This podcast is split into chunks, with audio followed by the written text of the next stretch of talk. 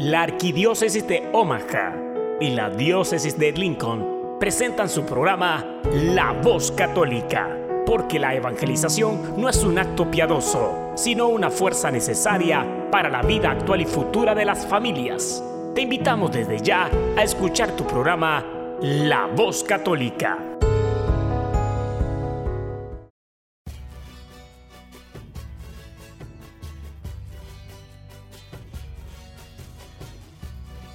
Saludos a todos nuestros audientes a este su programa La Voz Católica, una colaboración de la Arquidiócesis de Omaha y la Diócesis de Lincoln. Yo soy Ricardo Izquierdo, director de Ministerio Hispano de la Diócesis de Lincoln y su anfitrión de hoy. Esta semana hablaremos sobre una noticia reciente sobre la ideología del género, la posición de la Iglesia en Venezuela y una potencial nueva santa. También tendremos las lecturas de la misa, reflexión de Fray Nelson Medina para este domingo y una canción de alabanza por CMM Music. Este episodio está patrocinado por la comunidad Jóvenes para Cristo de Omaha, como también María Ortega de MQ Tax Service, que está a sus órdenes en el 2421 Q Street, exactamente en la esquina de la calle 25 y la calle O en el edificio gris. Ellos abren todos los días, lo tienden de una manera muy amable con su preparación de impuestos y también le ayudan a tramitar o renovar su número ITIN. El número de teléfono es 531-329-4018. Otra vez 531-329-4018. Bienvenidos.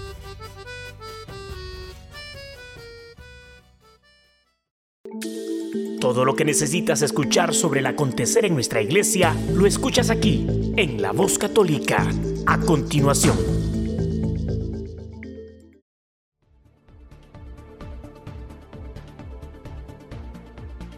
El obispo de San Cristóbal en Venezuela, Monseñor Mario Moronta, se dirigió al presidente de Venezuela, Nicolás Maduro, para pedirle que abra los ojos y no pase por alto el sufrimiento y el clamor del pueblo.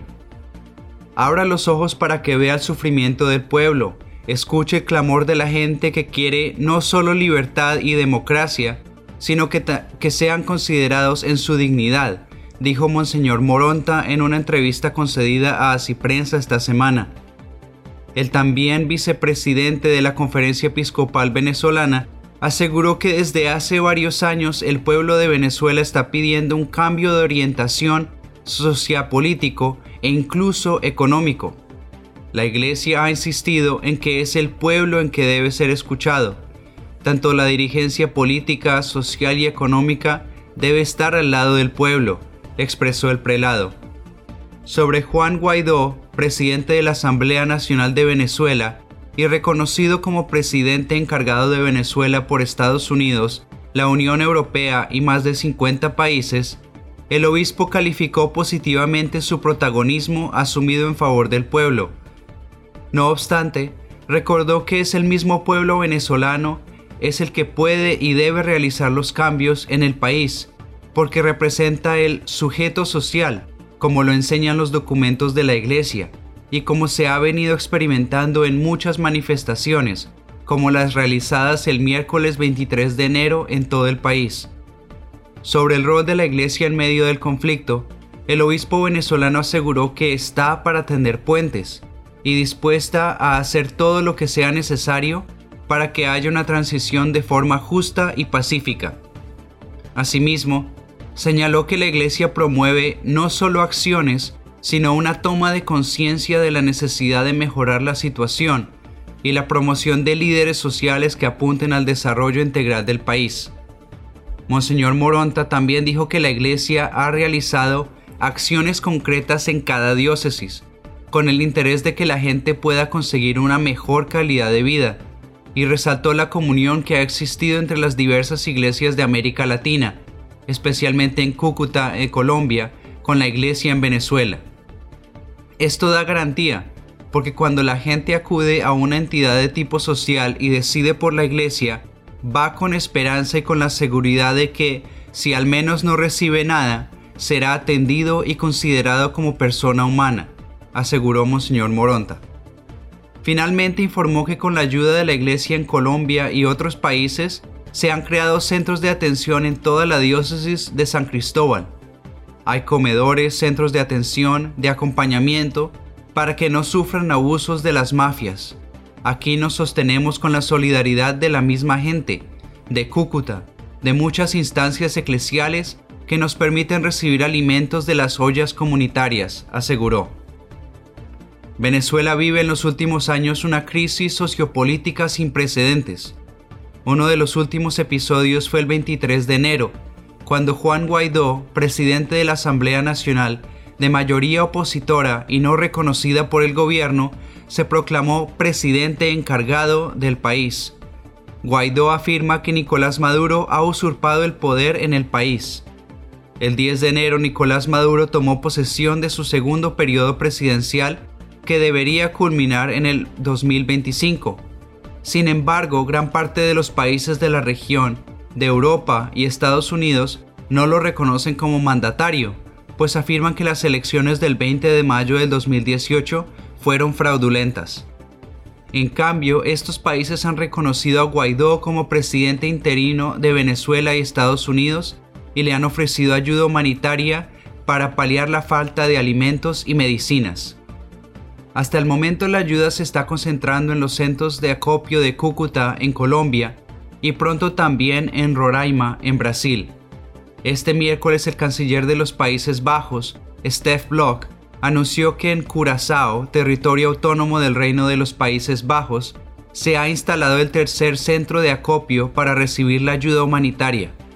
Sin embargo, Maduro se ha negado a abandonar la presidencia y no reconoce a Guaidó ni la legitimidad de la Asamblea Nacional, la cual reemplazó por la Asamblea Nacional Constituyente formada totalmente por personas afines al régimen chavista. Además, Maduro se niega a dejar entrar la ayuda humanitaria bajo el argumento de que el país no está en crisis y que será el inicio de una intervención de Estados Unidos. el Papa Francisco aprobó el decreto que reconoce las virtudes heroicas de la religiosa colombiana María Berenice Duque Henker, fundadora de la Congregación de las Hermanitas de la Anunciación en Medellín, en Colombia. Nos ha llenado de alegría personalmente, he sentido con gran gozo esta aprobación de las virtudes heroicas de la Madre Berenice, porque por algunas circunstancias de mi vida vocacional he estado cerca de las hermanitas que ella fundó, las hermanitas de la Anunciación, dijo el obispo auxiliar de Medellín, Monseñor Elkin Álvarez. La aprobación de las virtudes heroicas supone que la sierva de Dios vivió en grado heroico la fe, la esperanza y la caridad. De esta manera la causa queda a la espera de un milagro para la beatificación. El también secretario general de la Conferencia Episcopal de Colombia explicó que la religiosa se dedicó a acercar a Dios a los más pobres, a los niños, a los jóvenes, a las mujeres, optando por un estilo de vida sencillo y de mucho testimonio de caridad. Estamos muy contentos que sigan floreciendo en Colombia estos frutos de santidad. Esta aprobación de sus virtudes es una motivación para que todo el pueblo colombiano también busque la santidad con ardor, agregó el prelado. Creo que la figura de la Madre Berenice, sin que sea súper conocida en el, ambiente colombiano, nos va a marcar una pauta muy especial para la vida y el compromiso de las mujeres y en general de toda la iglesia, indicó Monseñor Álvarez a Ciprensa. La Madre Berenice nació en Salamina, departamento de Caldas de Colombia, el 14 de agosto de 1898.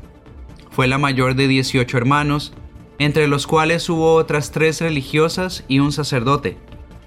En 1917, a los 19 años de edad, ingresó a la congregación de las Hermanas Dominicas de la Presentación, donde hizo sus votos perpetuos en 1925. Allí sirvió como maestra de escuela y maestra de novicias, entre otros encargos.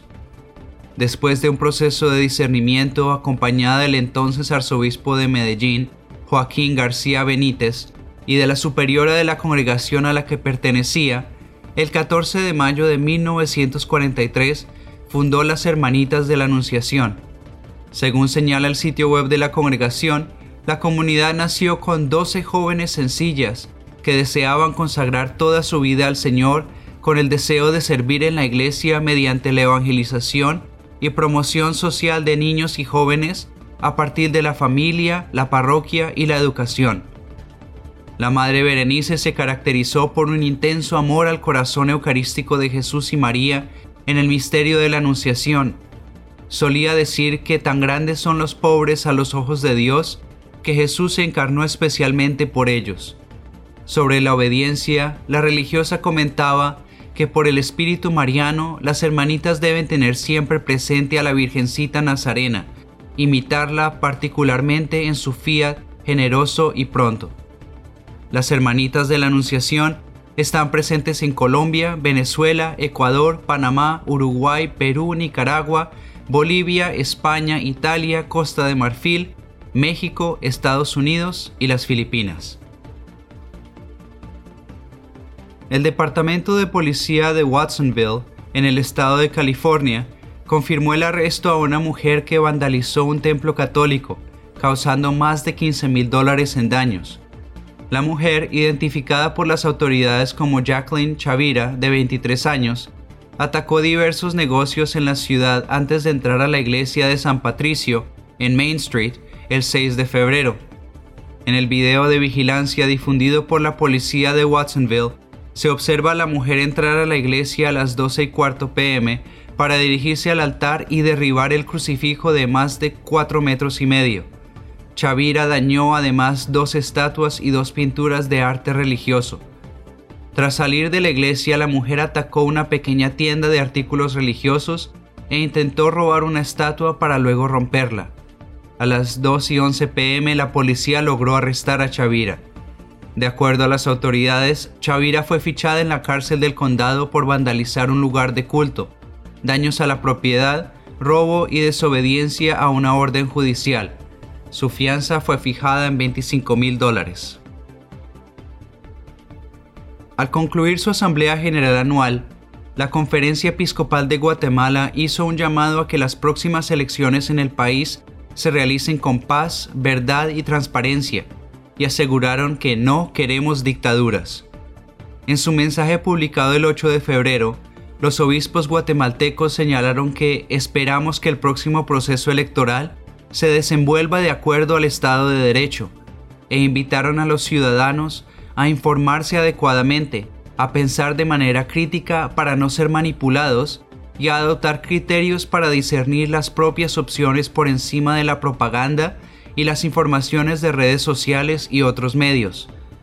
Pongamos el mejor empeño en asegurar que el próximo proceso electoral sea oportunidad para encontrar soluciones y no se vea empañado o abortado por la crisis política y por intereses contrarios al bien común, por la corrupción o el financiamiento ilícito. El 19 de junio de este año se realizarán elecciones en Guatemala para elegir a un nuevo presidente y vicepresidente así como 160 diputados del Congreso, 20 diputados del Parlamento Centroamericano y alcaldes municipales. Los obispos alentaron a los guatemaltecos a no perder la oportunidad de elegir a sus autoridades en conciencia y libertad. Confiamos en el que el proceso electoral pueda transcurrir en paz, con verdad y transparencia, y con el deseo de contribuir a una Guatemala mejor, a pesar de las limitaciones de quienes utilizan nuestro sistema político, señalaron. La Conferencia Episcopal de Guatemala reflexionó también sobre el drama de la migración forzada hacia el norte, que afecta especialmente a los jóvenes que enfrentan cientos de dificultades en su camino, expuestos a las redes de traficantes de personas vulnerables, a las mafias de los narcotraficantes. Esas tristezas que se nos imponen nos llevan a los creyentes a pedir consuelo y fortaleza a Dios, pero nos piden también el empeño misionero de anunciar a Jesucristo, aseguraron. El cardenal Rubén Salazar, obispo de Bogotá y primado de Colombia, expresó su saludo a nombre de la Iglesia en el país a los periodistas en su día y les alentó que no caigan nunca en la tentación de difundir noticias falsas cada 9 de febrero se celebra en Colombia el Día del Periodista, recordando que un día como hoy, en 1791, apareció la primera edición de un periódico en el país, el papel periódico de la ciudad de Santa Fe, como se conocía entonces a Bogotá, la capital del país. En un video mensaje, el cardenal Salazar destacó que el periodista tiene un papel sumamente importante dentro de la sociedad, porque más allá de simplemente llevar las noticias, es un creador de opinión. El arzobispo de Bogotá lamentó que la tragedia últimamente es que nos vemos acostumbrando a que las noticias generalmente cambien la realidad, las famosas fake news, las noticias falsas. Yo les pido hoy a ustedes, queridos periodistas, en su día, que por favor no caigan nunca en la tentación de difundir noticias falsas, que no cambien la realidad de los acontecimientos, que no creen situaciones por medio de sus opiniones de polarización y de enfrentamiento en la sociedad, que traten de ser lo más objetivos posibles.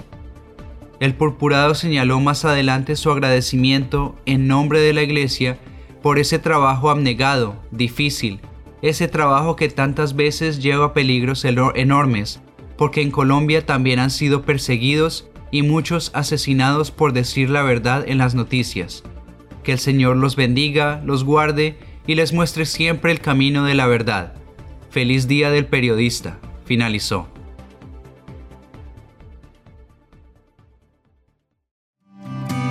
Estás escuchando La Voz Católica.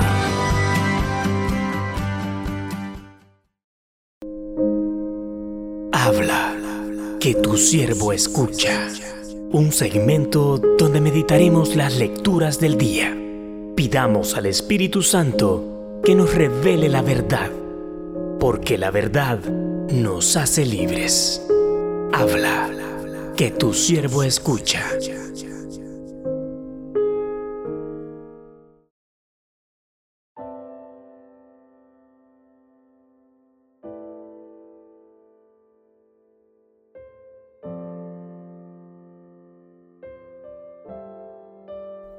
Primera lectura. Lectura del libro de Jeremías. Esto dice el Señor. Maldito el hombre que confía en el hombre, que en él pone su fuerza, y aparta del Señor su corazón. Será como un cardo en la estepa, que nunca disfrutará de la lluvia. Vivirá en la aridez del desierto, en una tierra salobre e inhabitable Bendito el hombre que confía en el Señor y en Él pone su esperanza. Será como un árbol plantado junto al agua, que hunde en la corriente sus raíces. Cuando llegue el calor, no lo sentirá, y sus hojas se conservarán siempre verdes. En año de sequía no se marchitará, ni dejará de dar frutos.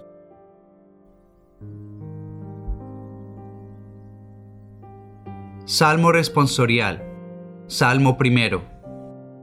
Dichoso el hombre que confía en el Señor. Dichoso aquel que no se guía por mundanos criterios, que no anda en malos pasos, ni se burla del bueno, que ama la ley de Dios y se goza en cumplir sus mandamientos. Dichoso el hombre que confía en el Señor es como un árbol plantado junto al río, que da fruto a su tiempo y nunca se marchita, en todo tendrá éxito. Dichoso el hombre que confía en el Señor. En cambio los malvados serán como la paja barrida por el viento, porque el Señor protege el camino del justo, y al malo sus caminos acaban por perderlo. Dichoso el hombre que confía en el Señor.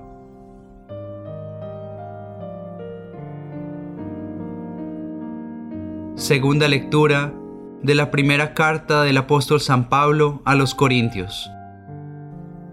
Hermanos, si hemos predicado que Cristo resucitó de entre los muertos, ¿cómo es que algunos de ustedes andan diciendo que los muertos no resucitan? Porque si los muertos no resucitan, tampoco Cristo resucitó. Y si Cristo no resucitó, es vana la fe de ustedes y por lo tanto aún viven ustedes en pecado, y los que murieron en Cristo perecieron. Si nuestra esperanza en Cristo se redujera tan solo a las cosas de esta vida, seríamos los más infelices de todos los hombres. Pero no es así, porque Cristo resucitó, y resucitó como la primicia de todos los muertos.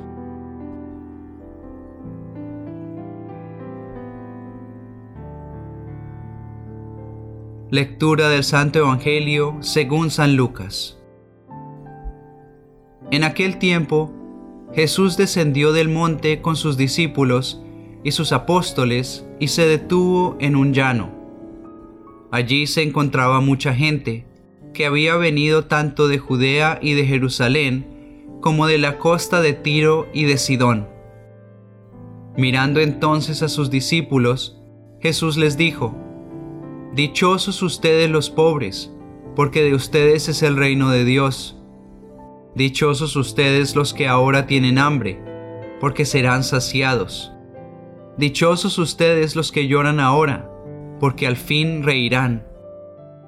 Dichosos serán ustedes cuando los hombres los aborrezcan y los expulsen de entre ellos, y cuando los insulten y maldigan por causa del Hijo del Hombre. Alégrense ese día y salten de gozo, porque su recompensa será grande en el cielo, pues así trataron sus padres a los profetas. Pero ay de ustedes los ricos, porque ya tienen ahora su consuelo. Ay de ustedes los que se hartan ahora, porque después tendrán hambre. Ay de ustedes los que ríen ahora, porque llorarán de pena. Ay de ustedes cuando todo el mundo los alabe, porque de ese modo trataron sus padres a los falsos profetas.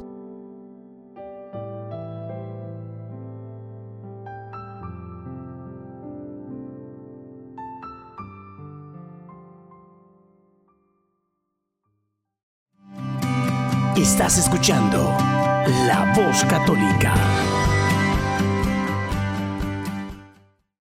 Ahora tendremos a Fray Nelson Medina con nuestra reflexión de este domingo.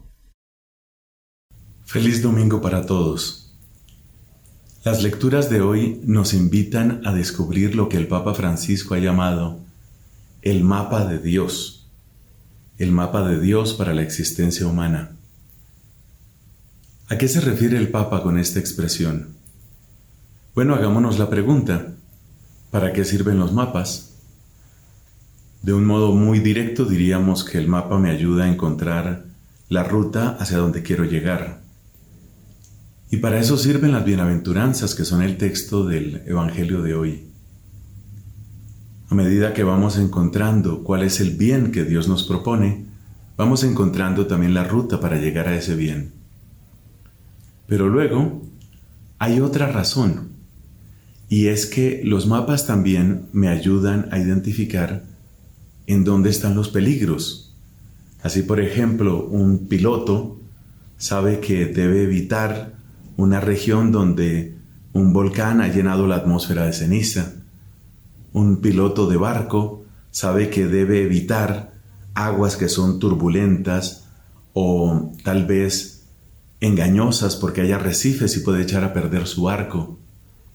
Es decir, que los mapas nos ayudan a encontrar lo que hay que buscar y lo que hay que evitar. Nosotros tenemos en la Biblia dos versiones de las bienaventuranzas. Tenemos la versión de San Mateo, que contiene un total de ocho bienaventuranzas. La versión de Lucas se parece todavía más a lo que venimos diciendo sobre el mapa, porque en la versión de Lucas no solamente hay felicitaciones o invitaciones a la felicidad, sino que también hay advertencias. En síntesis, las advertencias se condensan en una sola cosa. Cuidado con dejar que el corazón, que tu corazón o el mío, quede atrapado por los bienes temporales, efímeros de esta tierra. Cuidado con dejarnos atrapar, cuidado con dejarnos enredar en ello. Y es el peligro que tiene la persona que abunda en esos bienes. Así, por ejemplo, la persona que tiene muchos amigos y que siente que todo el mundo lo aprecia, lo quiere, lo felicita, puede darle demasiada importancia a eso. Yo he visto vocaciones sacerdotales que se han echado a perder porque la persona empieza a sentir que se debe tanto a su público, fíjate la palabra que utilizo, se debe tanto a su público que ya no quiere decir nada que desagrade a su público, a sus fans. Entonces, una cosa que hubiera podido ser muy buena, es decir, esa posibilidad de servir con amor a esa multitud, pues se ha convertido en una trampa, porque por tratar de agradar a esa cantidad de gente, empieza a desfigurar, empieza a mutilar el mensaje del Evangelio. Lo mismo pasa con la riqueza. Es evidente que tener una vida económicamente tranquila, desahogada, es algo que muchos podemos desear. Pero, ¿cuál es el precio? Eso también hay que preguntarlo. ¿Cuál es el precio? Y si nos apegamos y nos aferramos tanto a los bienes que hemos recibido, hasta el punto de endurecer el corazón y volverlo egoísta, volverlo cruel con el que está pasando necesidad, pues hay una trampa. Y por eso este mapa, el mapa de las bienaventuranzas, me está contando, no dejes atrapar tu corazón, no dejes, no dejes que esa trampa te encierre. Estás hecho para una felicidad mayor, estás hecho para un Dios mejor. Este fue Fray Nelson Medina con la reflexión dominical. Estás escuchando La Voz Católica. Ahora tendremos al grupo CMM Music con una canción que también incorpora alabanza espontánea y se llama No hay nadie como tú.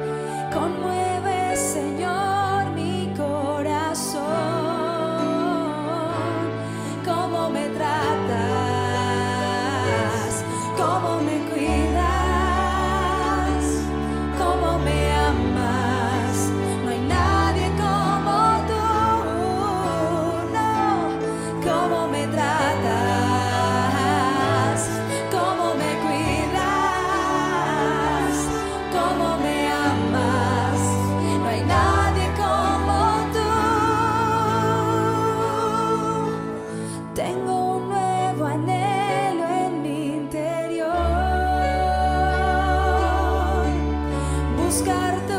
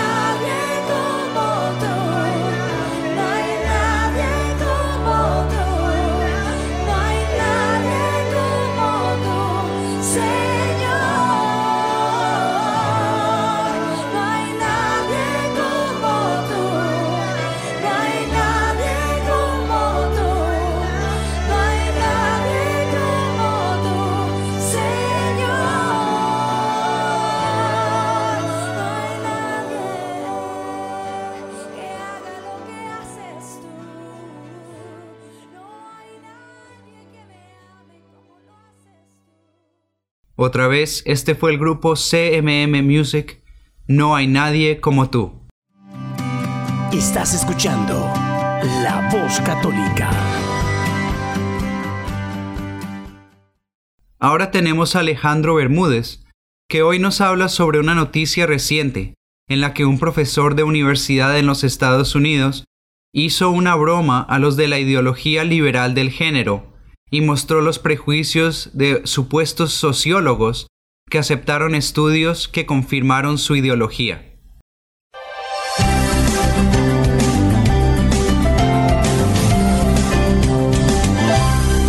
Hace algún tiempo en un punto de vista hablaba de lo que llamaba la Gestapo gay o la Gestapo homosexual.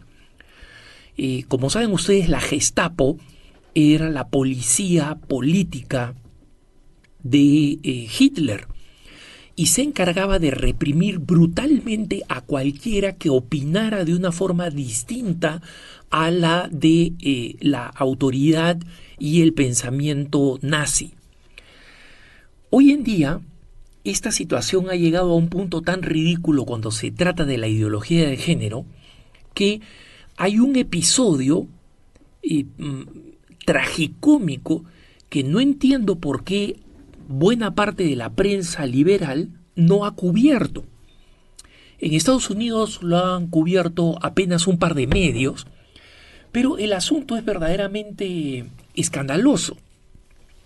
Y les cuento la historia que como digo es tragicómica, porque hay cosas que son para reírse, pero el dogmatismo eh, de la ideología de género y la manera como ha penetrado en el, mundo académico es alarmante, ¿no? Y hay un profesor de la Universidad Estatal de Oregon, en Portland, en la capital del estado de, de Oregon, no digo la ciudad principal, ¿no? Eh, eh, Portland, que es eh, ateo, feminista, pro-homosexual y que no tiene ninguna simpatía ni cristiana, ni conservadora, ni nada por el estilo. Es un profesor de filosofía y es uno de los grandes eh, hinchas de los grandes autores ateos y, y tiene un significativo desprecio al cristianismo y a las religiones en general.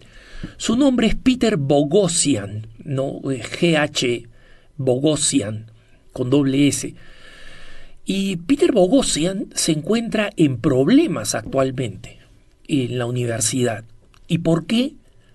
Por haber cometido una travesura eh, intelectual junto con un par de colegas que también están en problemas, pero Peter Bogosian ha sido el líder de este de este grupo que se dedicó a lo siguiente, ¿no? Durante un año estuvo preparando mm, documentos, ensayos sobre ideología de género que eran deliberadamente ridículos, falsos, inventados, con información absolutamente peregrina, con temas absolutamente ridículos, deliberadamente, y los presentó a jornales, a revistas especializadas en el tema de género, ¿no? Y estas revistas, eh, jornales especializados, se caracterizan porque cuando alguien presenta un ensayo, cuando alguien presenta un estudio eh, de un tema, estos ensayos tienen que ser revisados por varios colegas especialistas en el tema. Y estos colegas especialistas en el tema primero evalúan si el documento, esta, esta tesis, este ensayo propuesto para esta revista académica seria, efectivamente amerita publicación y si no amerita publicación, la rechazan y la devuelven. Y si amerita publicación, ven si los datos sociológicos, los datos estadísticos efectivamente concuerdan con otros estudios similares y si no concuerdan, entonces proponen cambios y eh, modificaciones o ajustes a la información. Entonces, en el mundo médico, por ejemplo, en el mundo de la física o de la química, eh, especialmente quienes presentan ensayos con temas novedosos que incluyen alguna eh, innovación, mm, los científicos especializados revisan estos documentos y por eso es que las investigaciones que se presentan médicamente, digamos, en jornales académicos como el New England Journal of Medicine, por ejemplo, o The Lancet en Inglaterra para el campo médico, son, eh, por la seriedad con que han sido investigados, son realmente eh, ensayos que muchas veces marcan nuevas tendencias en la medicina y en el tratamiento de determinadas enfermedades o males. Esa es la importancia de lo que tiene, que tiene un, jornal especializado, una revista especializada, que es eh, revisada por colegas, lo que se llaman en inglés peer review, o sea, revisada por colegas, ¿no? Bueno, Resulta que este eh, eh, profesor de filosofía, ateo, nadie puede decir que por católico, por religioso, por cristiano, tenía un sesgo ideológico, Peter Bogosian, armó más de 10 estudios absolutamente ridículos y los presentó a revistas, jornales académicos de ciencias sociales, ¿no? Y con dos colegas escribieron ensayos sobre género, raza, sexualidad, masculinidad, feminidad, homosexualidad, etc. ¿no? Eh, y el, como les digo, es tragicómico porque uno de los estudios, por ejemplo, fue una, eh, una investigación de la cultura de la violación sexual entre los perros de Portland, Oregon, ¿no? Y entre los perros de Portland, ¿ah? la, cultura de la violación entre perros, ¿no? Como si los perros violaran, digamos, cuando, como sabemos, un perro solamente se aparea cuando la hembra está en celo y emite el olor que lleva al, al perro macho a tener estas relaciones, ¿no? Y eh, el estudio obviamente este, este, este, estudio pues falso, exagerado, y aseguraba haber investigado los genitales de 10.000 perros, ¿no? Lo presentó a varios a varias revistas sociológicas y el ensayo fue publicado por el jornal que se llama Gender, Place and Culture, o sea, eh, género, lugar y cultura.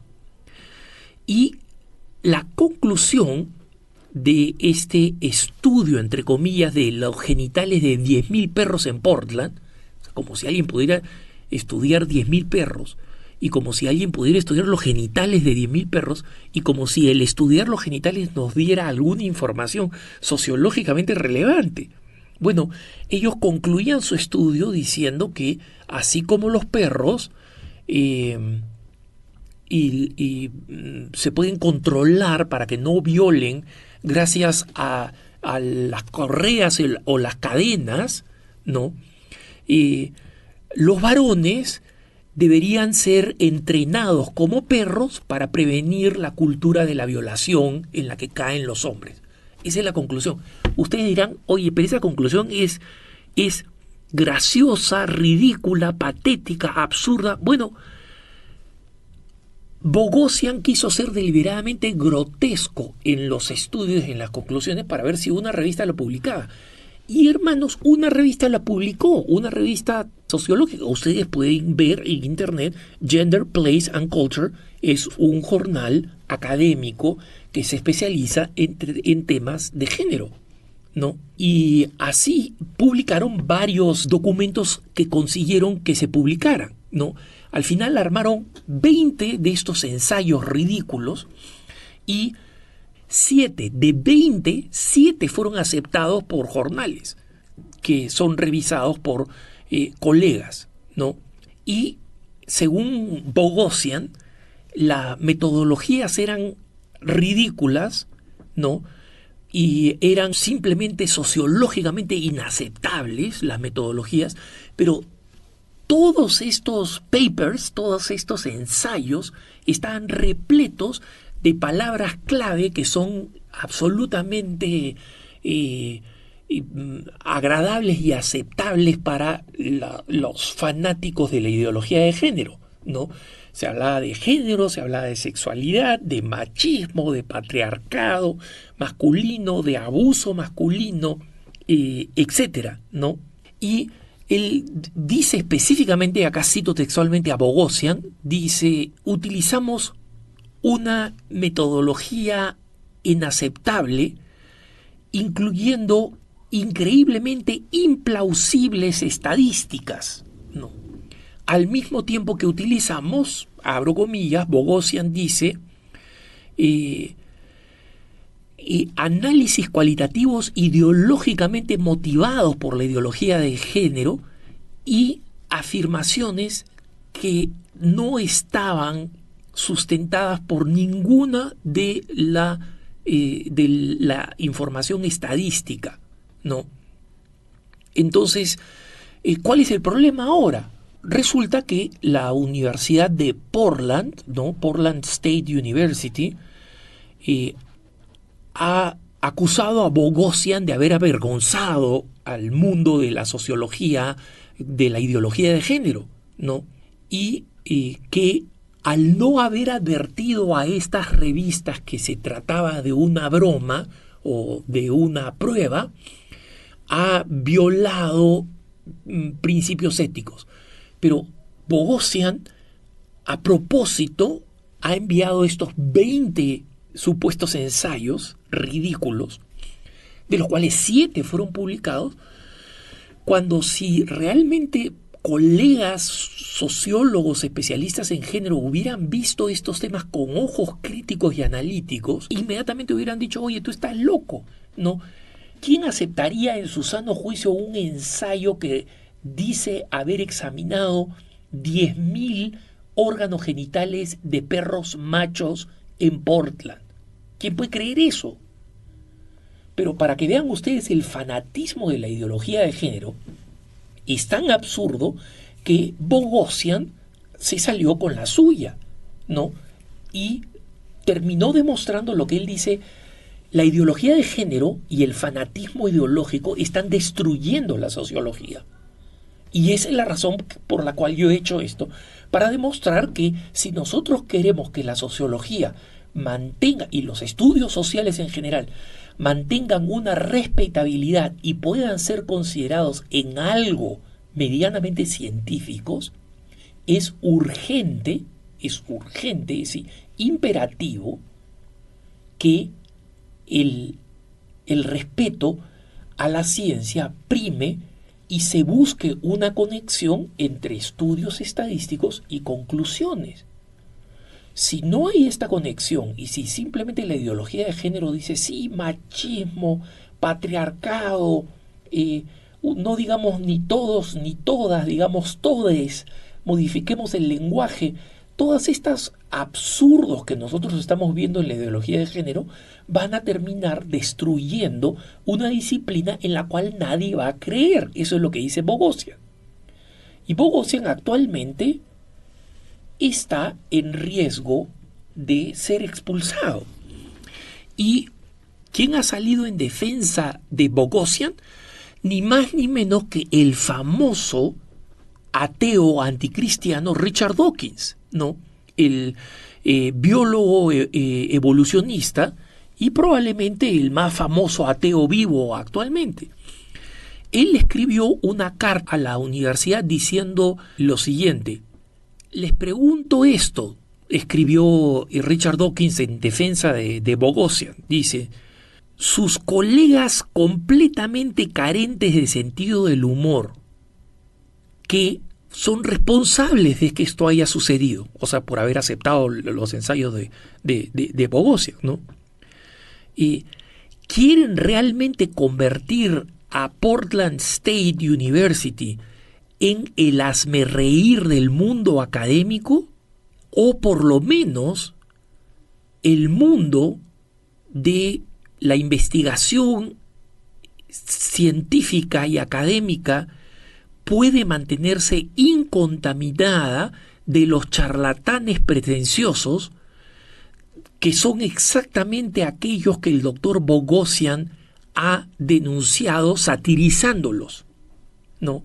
Entonces, esto es algo que vale la pena conocer y seguir de cerca el caso de Bogosian porque eh, esto demuestra los extremos a los cuales está llegando la ideología de género y no solamente la manera como está destruyendo nuestras sociedades y quiere destruir nuestras sociedades con su fanatismo, sino la manera como está destruyendo también específicas disciplinas académicas en el mundo universitario.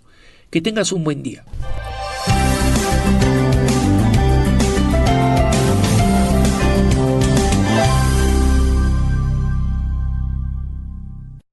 Este fue Alejandro Bermúdez. Estás escuchando La Voz Católica. Ahora tenemos una entrevista con el grupo Jóvenes para Cristo de Omaha. Hoy tenemos tres invitados aquí que forman parte de la mesa de coordinación de la comunidad de Jóvenes para Cristo en Omaha, aquí en la parroquia de San José. Tenemos aquí a Nancy Castro. Nancy, bienvenida. Marcelo Abarca, bienvenido Marcelo. Y a José Miguel Fortoso. Gracias por su patrocinio, gracias por estar aquí. Platicábamos un poquito fuera de micrófonos de lo que ha sido su vida cristiana y me decía José Miguel que él sin saberlo antes era un ateo y era un ateo práctico. ¿Por qué? Porque no creía en Dios, porque decía que incluso a veces se burlaba de su mamá. José Miguel, ¿qué le dirías tú a alguien que te esté escuchando que está en la situación que tú estabas hace tiempo? Buenos días, Dios les bendiga. Y claro que sí, yo no sabía que era un ateo. He descubrido que lo alejado que estaba antes de este caminar. Y yo empecé como muchos de nosotros, hispanos católicos. Yo crecí en un hogar católico, mi abuela era muy devota, ella se acercaba mucho a la, a la iglesia y yo la veía que iba cada día a misa. Y, así crecí en ese entorno familiar. Pero cuando llegó la adolescencia, yo me tuve que mudar a este, a este país. Y por causas de la vida, la rutina de, de lo que es el sueño americano, eh, mi mamá empezó a trabajar, eh, me dejaba solo en la casa, ¿verdad? Yo no la culpo de nada de eso es simplemente nuestra triste realidad de muchos hermanos aquí en este país. Y nos empezamos a alejar también de lo que es la fe de la iglesia dejamos de ir a iglesia en los domingos, eh, no practicábamos nuestra fe, no leíamos la palabra de Dios y así poco a poco nos fuimos alejando. Hasta que ya entrando en la iglesia, en la high school, empecé a ver la, teoría de la ciencia, ¿verdad? Toda esa teoría de Darwin, de que este mundo ha sido creado por la evolución. Empezamos de, ahora sí que de un, de un microorganismo y así hemos evolucionado hasta que hemos llegado a, a tener plantas y seres vivos, animales, seres humanos. Y eso era lo que yo creía, porque eso me lo podían comprobar con libros eh, de una forma material, física, y era para mí lo que razonaba en mi cerebro. Para mí era imposible creer que algo que yo no podía ver, que no, no existía, que fuera lo que fuera más poderoso en este mundo. Para mí simplemente era la religión un escape para la gente que está necesitada y no sabe dónde ir. Pero yo no, yo no sabía nada porque a mí mis padres nunca me explicaron. Tuve unas experiencias espirituales que cambiaron mi forma de ver. Mi corazón estaba duro, para mí no podía entrar algo espiritual en un corazón de piedra, pero Jesucristo con su inmensa misericordia y su gracia pudo romper ese corazón de piedra y ablandarlo para que su palabra se escondiera en lo más profundo de mi corazón y así yo poder sanar mis heridas y dejar entrar su amor, ese amor, ese amor que me alimenta. Muchísimas gracias José Miguel por este testimonio. Hablábamos, platicábamos con Marcelo. Marcelo, me decías que pues antes de ir a, un retiro, casi no ibas a la iglesia, pero había un deseo en ti de poder servir junto con tu esposa, viviste un retiro en el 2013, estamos hablando de hace seis años. Sé que tienes algunos niños chiquitos, pero otros ya están más grandecitos. ¿Cómo podrías tú invitar a personas que te están escuchando y decirles que se puede trabajar en familia? Sí, claro que sí. Buenos días, uh, diácono. ¿Cuántas familias en, esto, en este tiempo uh, se están separando? Uh, ¿Cuántos esposos, cuántas esposas con problemas, dificultad en, entre familia, entre los hijos? Llega el momento como que piensas que nada puede solucionarlo. Por la gracia de Dios, ahora yo siento que, que mi esposa, mis niños que estamos en la iglesia, si supieran el, el amor, que, el, el cariño que, que se siente poder servir, poder, poder hacer algo por, por tu comunidad, por tu parroquia, estar cerca de, de, Dios. No te preocupa más otra cosa, solo Dios pone las cosas que nosotros podemos hacer el fin de semana, entre semana. Ahora, por gracia de Dios, como les decía, uh, yo sirvo con mi esposa como ministros en, en las misas. A mi, hijo Sebastián, que con mi hija mía, que son monaguillos, de ellos solitos nació ser monaguillos y viera la, armonía, la felicidad que me da poder estar con mi esposa, con mis niños, poder saber que ellos están aprendiendo algo. No, podemos decir que, que, vamos a ser unos santos, no podemos decir que, que somos las mejores personas que haya aquí en Omaha, que haya en el mundo, pero nosotros estamos tratando de hacer algo por nuestros hijos, por, por nuestra pareja, para que en el día de mañana ellos puedan seguir algo bueno. Gracias Marcelo, qué importante poder trabajar en familias, trabajando, sirviendo a la iglesia. Es un gran testimonio para ustedes hermanos, hermanas que nos están escuchando, de que sí se puede vivir una vida cristiana en familia. Nancy, usted me decía que usted desde chiquilla iba a retiros, trabajaba en diferentes movimientos, apostolados, y usted de repente sentía que no necesitaba ir a otro retiro, pero me decía que fue a ese retiro porque quería que en aquel tiempo su novio, de alguna manera, se encontrara con Dios, que pudiera experimentar el amor de Dios. ¿Cuál sería la mejor manera de invitarlo sin que se sintiera presionado, sin que se sintiera regañado, sin que se sintiera, pues, oh, mi mujer quiere que vaya a fuerza, no voy. Sí, muy buenos días, diácono, y buenos días a todos ustedes, hermanos. Dios les bendiga y que llegue la bendición de Dios a cada uno de sus hogares. Es bien importante el saber cómo, cómo decirle a esa persona. Yo recuerdo que llegué con esa invitación con, con mi novio, que era mi prometido. Estábamos en planes de boda, pero yo sentía que había algo que necesitaba yo mostrarle a él porque yo sentía que en mi corazón había amor para él, pero yo sentía que en él había algo que tenía que ser llenado. Yo lo miraba a él que él sufría mucho, pero a la vez él se refugiaba mucho en su en su machismo, en soy hombre y no demuestro mis sentimientos. Creo que se refugiaba más que nada a lo mejor en vicios. Y eso a mí me dolía ver cómo él se destruía. Y un día llegué con esa invitación a él y le dije que, que, que lo viviéramos juntos que lo invitaba a que fuéramos a vivir ese retiro juntos y que no sabíamos qué maravillas Dios tendría para nosotros, como novios o como futuros esposos que estábamos a ese paso de dar. Él aceptó como diciendo, pues está bien, vamos, sin dar mucha importancia, ¿verdad? Pero estando ahí, Dios actúa grandemente. Vamos para 10 años de estar integrados en la comunidad de jóvenes para Cristo Hemos mirado la misericordia de Dios varias veces en varios de los problemas que han pasado en nuestra vida como esposos, eh, problemas matrimoniales y hemos visto las maravillas de Dios.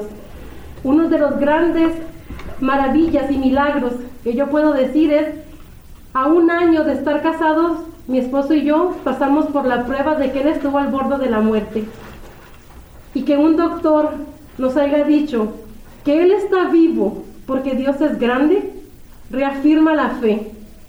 Y más que nada yo, yo les invito a, a cada uno de ustedes, hermanos, hermanas, que están escuchando en estos momentos, si tú tienes a tu esposo o a tu esposa que lo ves que está sufriendo o que lo ves que hay algo que no le deja ser feliz o que sientes que está la necesidad de encontrarse con ese Dios vivo, invítalo de una manera amable, de una manera como tú le hablarías a esa persona que tanto amas. Vamos a ver qué maravillas tiene Dios para nosotros como familia, como novios, como esposos, como padres.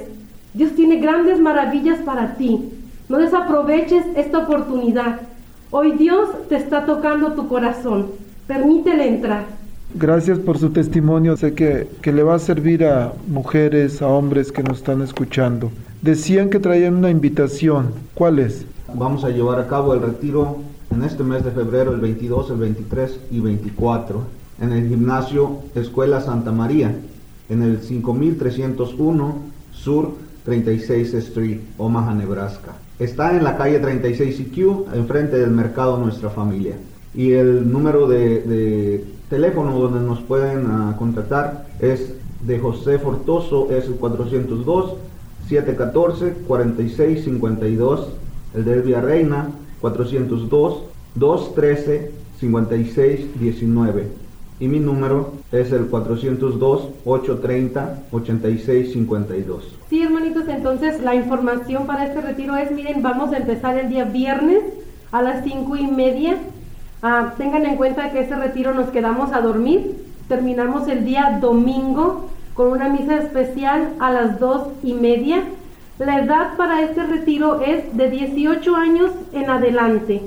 Y este retiro pues es totalmente gratis, solamente tienes que tener esas ganas y ese deseo de estar ahí presente, ¿verdad? En este retiro. ¿Y qué es lo que necesitas llevar? Fácil, solamente tienes que llevar ropa cómoda para tres días, artículos de uso personal, una cobija, un sleeping bag o un colchón para que puedas dormir y es todo lo que necesitas y esas ganas de estar ahí presente, nada más. Claro que sí, gracias por esta oportunidad que nos han dado de poder venir a hacer esta gran invitación. Hermanos, si sientes que ya no tiene sentido tu vida, que no hay solución a tu problema, que el amor y la comunicación en familia se ha terminado, no, no desaproveches esta oportunidad de estar aquí con nosotros, con nuestro Señor Jesús, 22, 23 y 24 de febrero, a nombre de la comunidad de San José, de mis hermanos aquí presentes. Una vez más, gracias por este espacio que ha abierto para nosotros. Y hermano, allá te esperamos. No dudes en llamar con cualquier pregunta, duda que tengas. Llámanos. Gracias una vez más. Dios los bendiga. Gracias José Miguel. Gracias Nancy. Gracias Marcelo. Gracias también por su patrocinio. Que Dios los bendiga. Agradecemos el patrocinio a María Ortega de MQ Tax Service en la 2421 Q Street en la esquina de la 25 y la calle O. Su número de teléfono es 531-329-4018. Otra vez 531-329-4018. La Arquidiócesis de Omaha y la Diócesis de Lincoln presentaron su programa La Voz Católica porque la evangelización no es un acto piadoso, sino una fuerza necesaria para la vida actual y futura de las familias. No olvides que el próximo domingo tienes una cita aquí en La Voz Católica, de 8 a 9 de la mañana por esta emisora.